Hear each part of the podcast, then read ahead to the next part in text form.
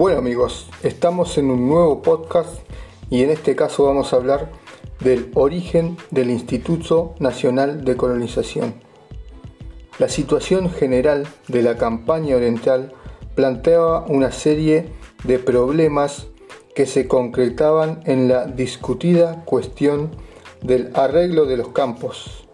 Para controlar esta situación, el reglamento de tierras de 1815 tiene muchas similitudes con el intento de la corona española por resolver el mismo problema, el latifundio. También poblar la campaña, recuperar el stock ganadero en merma y aumentar la producción, favorecer a los desposeídos y proteger la familia.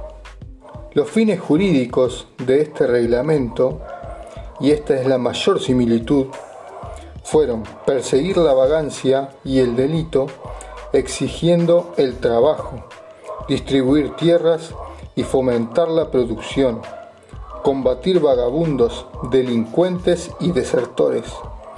Con esto se le inicia una persecución al gaucho, el gaullo, de la campaña y sus malas costumbres.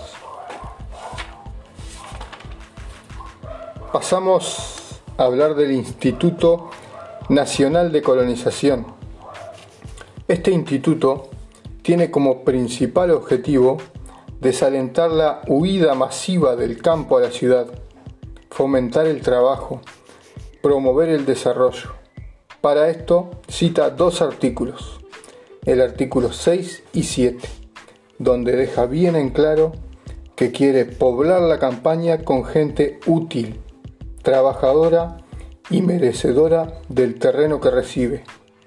De aquí surge la famosa frase, que los más infelices sean los más privilegiados. Por eso, en este beneficio incluyen negros libres, zambos libres, indios y criollos pobres. En el artículo 7 se incluyen también viudas pobres con hijos, casados, americanos solteros, todo esto con el objetivo de afincar la familia en el medio rural, cosa que sigue siendo hasta hoy en día con una justa subdivisión de la tierra y el bien del trabajador rural principalmente el productor familiar.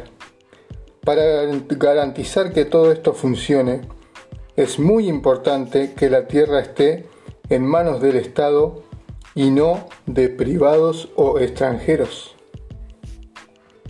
Vamos a hablar un poco también del discurso de la Federación Rural del Uruguay.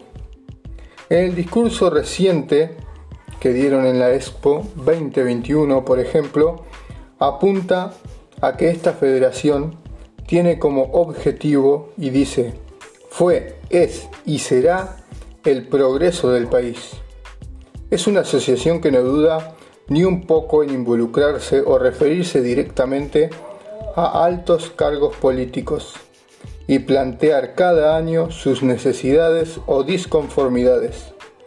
Apunta directamente a la reducción de costos de operación, reducción de impuestos, reducción de la burocracia para conseguir permisos.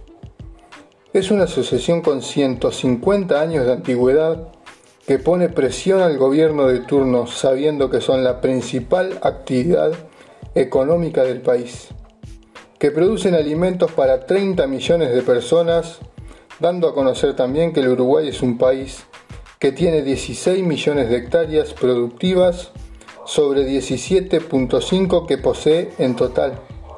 Es una asociación que aboga por sus intereses y busca la protección de sus asociados y sus bienes.